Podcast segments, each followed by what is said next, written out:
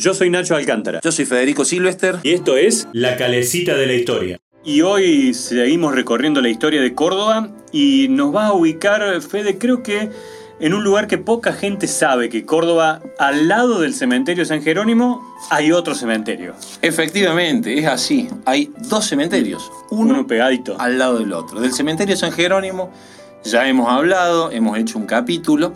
Perdón, y con una puerta de ingreso que creo que vos solo conoces, que los une. Muy poca Casi gente. secreta. Una, una pequeña reja que los conecta.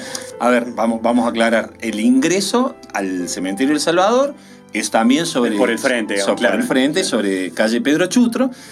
Pero dentro del cementerio San Jerónimo, sobre el paredón sur, que es el paredón que delimita el cementerio de San Jerónimo con el de disidentes, que es el que vamos a hablar hoy, entre dos panteones hay una pequeña reja claro, que conecta uno con el otro y que lo conozco yo y alguna que otra persona que ha ido a hacer la, la visita guiada conmigo. Entonces vamos a hablar hoy del cementerio de Salvador, cementerio de disidentes, como decías vos, uno pegado a lo del otro. El 15 de septiembre de 1843 queda inaugurado el cementerio San Jerónimo, pero se solucionaba una parte del problema. Con Don Manrique, que lo inaugura y es el primero, digamos. Es el primero en la gobernación de Quebracho López. Se soluciona la parte del problema para aquellas personas que practicaban la religión católica. Claro. Pero todas aquellas otras personas que no eran católicas, en aquel momento, en aquel momento, esa aclaración es muy importante hacerla, hoy en San Jerónimo hay personas que no son católicas Claro, claro. y en El Salvador hay personas que son católicas. Bien. Bien. Pero en aquel momento, por una disposición, no podían ser sepultadas allí personas que no practicaran la religión católica. Bien. Entonces, eh, en las provincias unidas del Río de la Plata, vamos a retroceder hasta el origen de- de- del quid del, del problema, la gran mayoría de sus habitantes efectivamente practicaban la religión católica. Claro. Pero eh, nos gusta eh, la etimología de las palabras y cementerio de Salvador o de los disidentes. ¿Por qué los disidentes?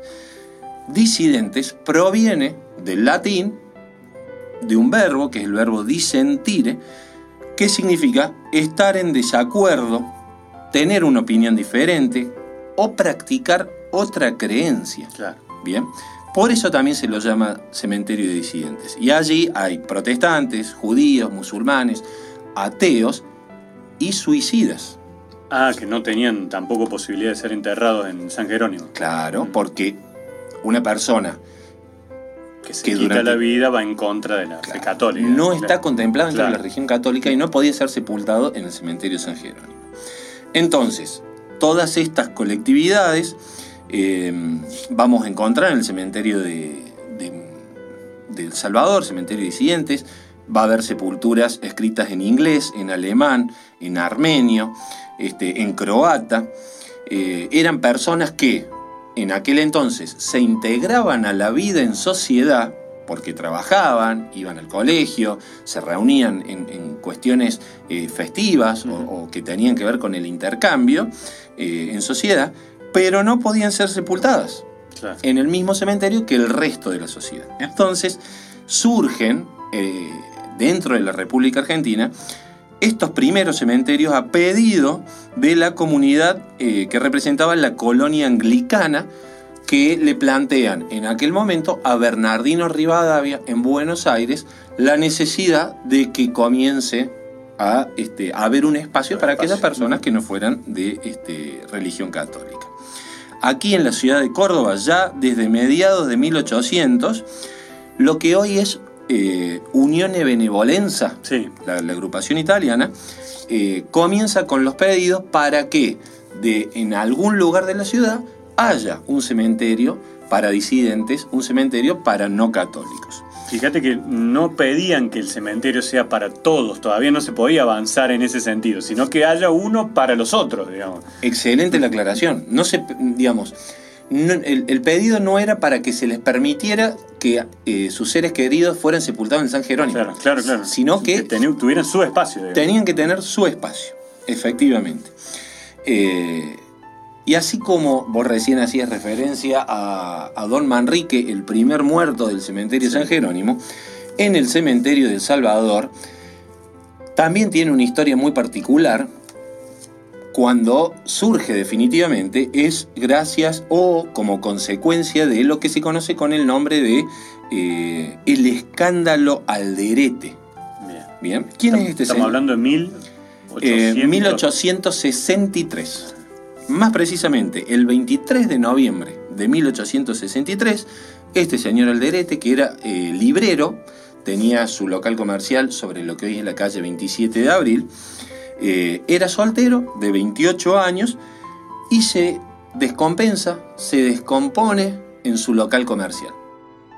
Cuidamos tus dientes para que vuelvas a sonreír. Odontología Magliano. David Luque, 220, Barrio General Paz. Odontología Magliano, Salud y Estética Dental. 451-6887. En ese momento se llaman los médicos que hacen este, digamos, su tarea, se comprueba que no había demasiado por hacer, no había muchas posibilidades, y el paso siguiente era llamar a un sacerdote para que, eh, digamos, le otorgara la extrema unción al moribundo.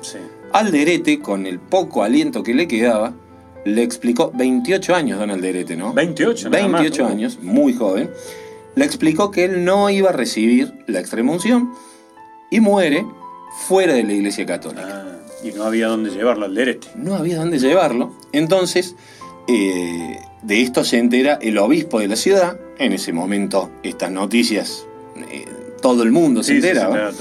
Eh, el obispo era José Vicente Ramírez de Orellano, quien dice que como no pudo recibir la extrema unción, no va a ser sepultado en San Jerónimo. Y permanece durante tres días insepulto en la puerta del cementerio San Jerónimo, pero no puede ingresar. Entonces, a partir de ese momento, la provincia y la municipalidad acuerdan la construcción sobre el sur del San Jerónimo, en esta medianera donde está esta famosa rejita, eh, de un cementerio para personas no católicas. para los otros. Para el, claro, para los, otros que no eran católicos. Eh, el, el uso de este cementerio comienza varios años después y el primer ingreso es de agosto del año 1880. Bien. Muchos años después. Muchos años después. Porque estamos hablando de 1863. Bien. Eh, el terreno del cementerio de Salvador o de Disidentes tiene la misma profundidad que el cementerio San Jerónimo, pero menos varas de frente. En aquel momento no existían los metros o la superficie en metros cuadrados y se utilizaban las varas, que es una ramita de 0,83 centímetros. Bien, eso, a eso equivalía. De medida, digamos. Una vara eran 83 centímetros. Tiene menos varas de frente. Este, había otra posibilidad eh, que eh, un antiguo cacique, recordemos que el cementerio San Jerónimo, en Jerónimo ubicado allí en Alberdi, eh, está muy cerquita del río Suquía, un antiguo cacique come chingón, ofrecía parte de sus tierras para aquellas personas que no eran católicas a cambio de un canon. Entonces se las podía sepultar allí. Y la otra posibilidad, un tanto más complicada, Rosario ya tenía su cementerio de disidentes y ya existía el tren. Ah, bueno, pero había que trasladarlo hasta allá. Había que hacer los 400 kilómetros en un vagón este, con el ataúd para, para poder ser sepultados allí. ¿Quiénes descansan aquí en el cementerio de, de disidentes de El Salvador?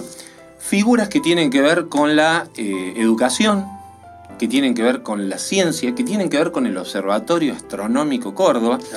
Hemos hablado cuando hicimos el capítulo del observatorio de Benjamin Gould, claro. Primer director del observatorio. El segundo fue John Michael Tom y el tercero fue Charles Dillon Perrin. Ellos dos, el segundo y el tercero, ambos de origen norteamericano, descansan en el cementerio de Salvador, cementerio de disidentes. La esposa de John Michael Tom, Francis Well, una de las maestras normalistas traídas por Sarmiento, también descansa en el cementerio de, disidentes. José Malanca, Ah, mira. Un San Vicentino. famoso pintor de San Vicente. Eh, exactamente, también descansa allí en el cementerio de, Salvador. Pero la historia muy breve que quiero contar del personaje que a mí más me, atrapa allí de El Salvador es la de este, alguien que está relacionado con eh, el observatorio, que no es un director, sino que es un colaborador, y es la de Chalmers William Stevens. Mercado Norte, el lugar donde se mezclan lo fresco, lo tradicional, la calidad, la gastronomía típica y los mejores precios. En Instagram, arroba Mercado Norte Córdoba. Este señor, Chalmers William Stevens, era un joven ayudante de eh, Benjamin Gould, el primer director, eh, muy simpático que era conocido en el centro de la ciudad como el loco inglés de los patines. Ah, mira. No era inglés, de hecho era digamos norteamericano, pero le gustaba lo que hoy sería andar en rollers. Ah, uh, para la época. Era, el loco de los patines, claro. El loco inglés de los patines bajaba hasta el centro, daba una vuelta, regresaba y en el centro, viste, este, los apodos surgen rápidamente y, Chalmers Stevens fue el loco inglés de los patines. Y que un día, esperando, sentado allí en su oficina, una tormenta para observar frente a su ventana con una taza de café, fue sorprendido por un rayo un rayo entró por la ventana y lo fulminó y cayó muerto dentro de su oficina al lado de la silla. A la mañana siguiente llega el resto del equipo de trabajo, entre ellos Benjamin Gould, encuentran ese cuadro, llaman a la policía, se constata que estaba sin vida, que no tenía eh, eh, signos de violencia, su chaleco sí estaba eh, quemado, prendido, digamos, este, con, olor a quemado.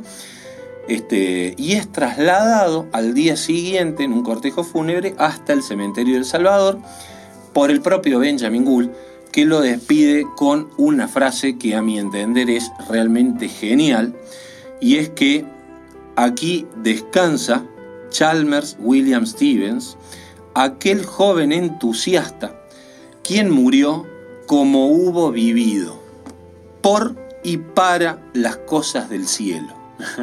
O sea, los mejores y más felices momentos de su vida vinieron del cielo y el momento final, el fatal, también le provino del cielo. Bien, hemos cumplido entonces con el cementerio San Jerónimo y su vecino, que también se puede visitar, el cementerio del Salvador. Perfecto, lindo para aquellos que por ahí se quieran dar una vueltita a conocerlo también. Siempre invitados. Buenísimo. Seguimos dando vueltas. Dale. La música se detuvo. La calecita poco a poco perdió el impulso hasta que deja de girar. Pero pronto nos encontramos para dar otra vuelta a la historia de Córdoba.